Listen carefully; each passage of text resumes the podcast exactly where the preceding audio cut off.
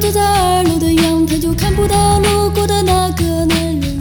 他行色匆匆，有点来路不明。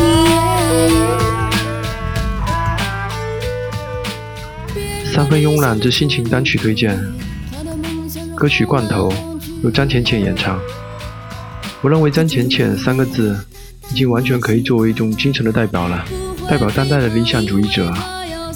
就起码于我而言，它意味着一种彻底、绝不含糊的个人独立，对生命丰富性的热情和极致的追求，和处于巨大现实中的不甘与挣扎。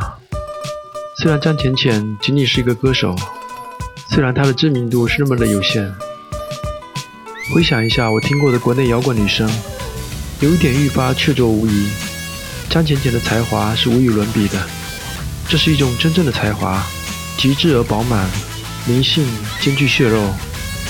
与之相比，罗琦、眼镜蛇和马格显得有些单薄，吴鸿飞显得有些苍白，而保罗、钟同倩等有些过于形式的纯粹。在张浅浅的专辑《灵魂出窍》中，他的歌词是那样令人惊叹。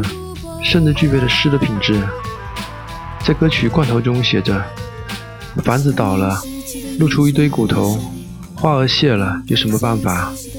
这样的歌词充满了意象和隐喻。然而，张浅浅并不是不可或缺的，没有她并不妨碍什么。这么多天，这么多个星期，这么多个月，甚至她被一年一年忽略下来，直到这么多年后。他的歌迷要在电脑和 MP3 中翻找很久，才重新翻出他的歌声，而这感觉像是重新擦亮一面镜子。对着镜子感叹的同时，我们才发现我们在遗忘，而张浅浅似乎成了时间流逝的参照物。这里推荐张浅浅一首不应该被遗忘的曲子《罐头》。